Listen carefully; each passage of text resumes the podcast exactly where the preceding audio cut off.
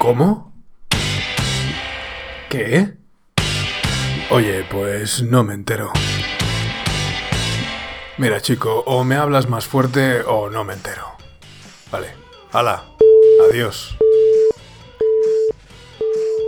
Disculpadme. La gente suele llamar en los momentos más inoportunos y sí, ya sé, otros respondemos cuando no es debido. De todas formas, no me enteraba de nada y ya colgué. Alguien de una agencia con un nombre raro, algo como tributario o tributaria. Joder, la gente que nombres se pone, la verdad. Bueno, hoy no está Pablo, así que empiezo yo dándoos unas trazas de cuál es el objetivo de este podcast. Cierto es que el anterior podcast, los teasers o no sé cómo se llamen, no os ofrecían ninguna pista salvo que hablaríamos de literatura. Sí, de literatura.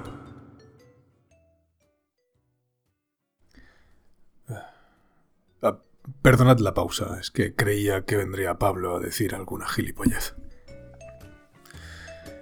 Bueno, en fin, eso sí os puedo adelantar. Será sin erudiciones ni aspavientos, sin grandilocuencias ni opiniones totalistas.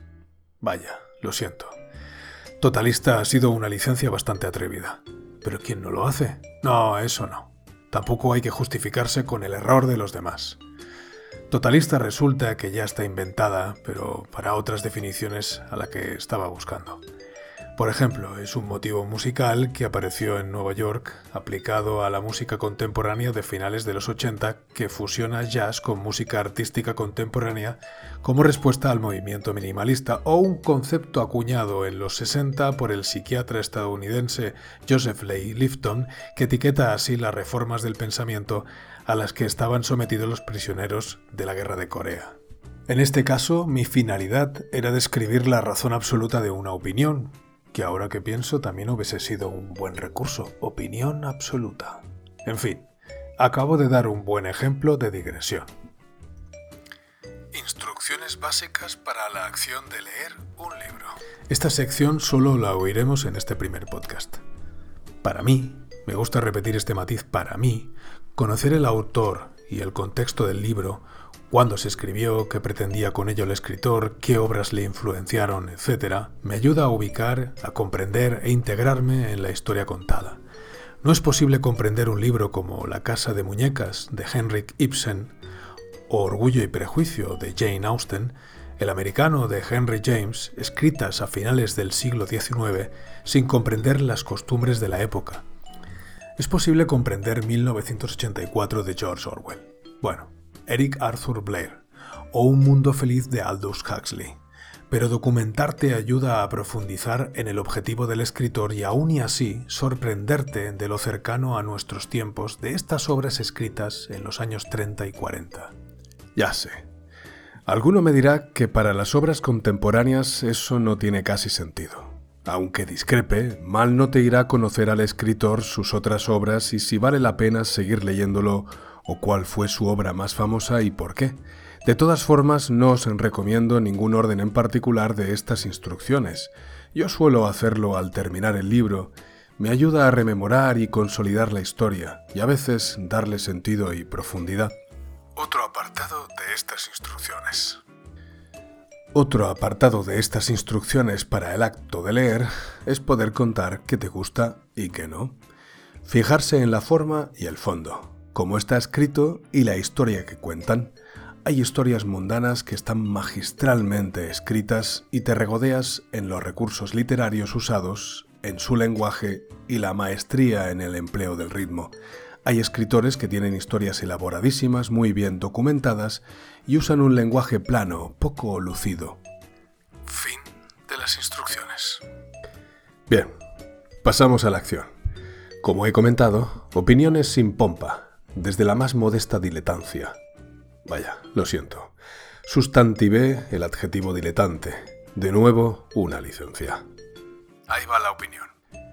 Fernando Aramburu nació el mismo año en el que se fundó la banda armada ETA, en el 59. Licenciado en Filología Hispánica por la Universidad de Zaragoza en 1982, participó en San Sebastián, su ciudad natal, en una fundación de arte y desarte, publicó una revista e intervino en actos de índole cultural hasta que en 1985 emigró a Alemania para ejercer como profesor.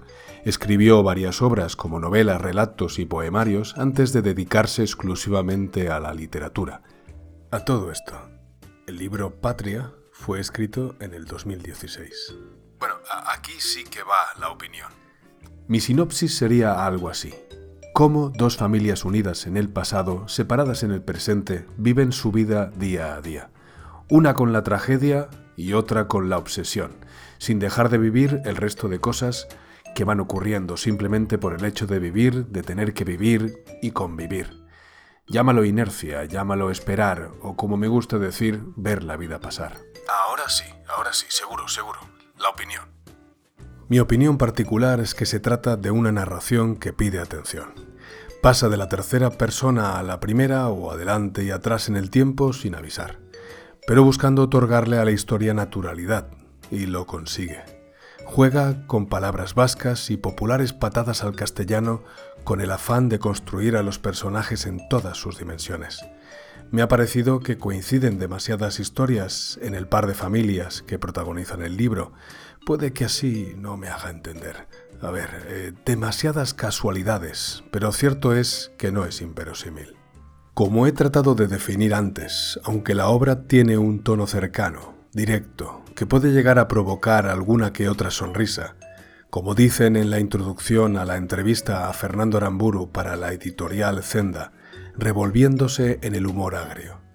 No deja reposar la tragedia, no llega a diluirse, por contra, se mezcla con la cotidianidad, sus desgracias, obsesiones y deseos como una gran representación de toda la humanidad. ¿Con qué música lo acompañaría? Hay quienes les gusta escuchar música mientras lee, a otros les estorba. Como diría Pablo, estoy aquí para leer, no me líes. Por lo que otro recurso sería qué música sonaría en la historia. También se puede pensar en una banda sonora si se llevase al cine o a la televisión. En este caso, esta tragedia se acompaña muy bien con la música clásica contemporánea de Niels Fram, y en la mayoría del relato yo escuché el álbum The Winter Music.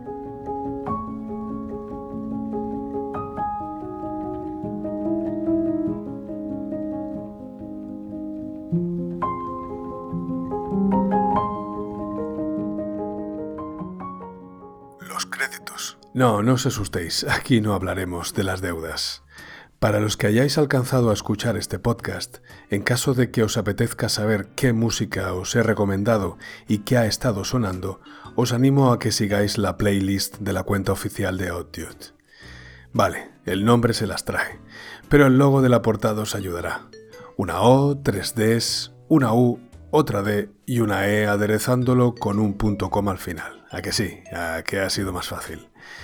En esta página veréis todas las plataformas donde este podcast está publicado, un apartado con los relatos escritos y un enlace a Spotify para poder escuchar la playlist de cada podcast. Vaya, se me olvidaba. Arriba, en la página web, si le dais al logo, os llevará al correo electrónico de info.dude.com.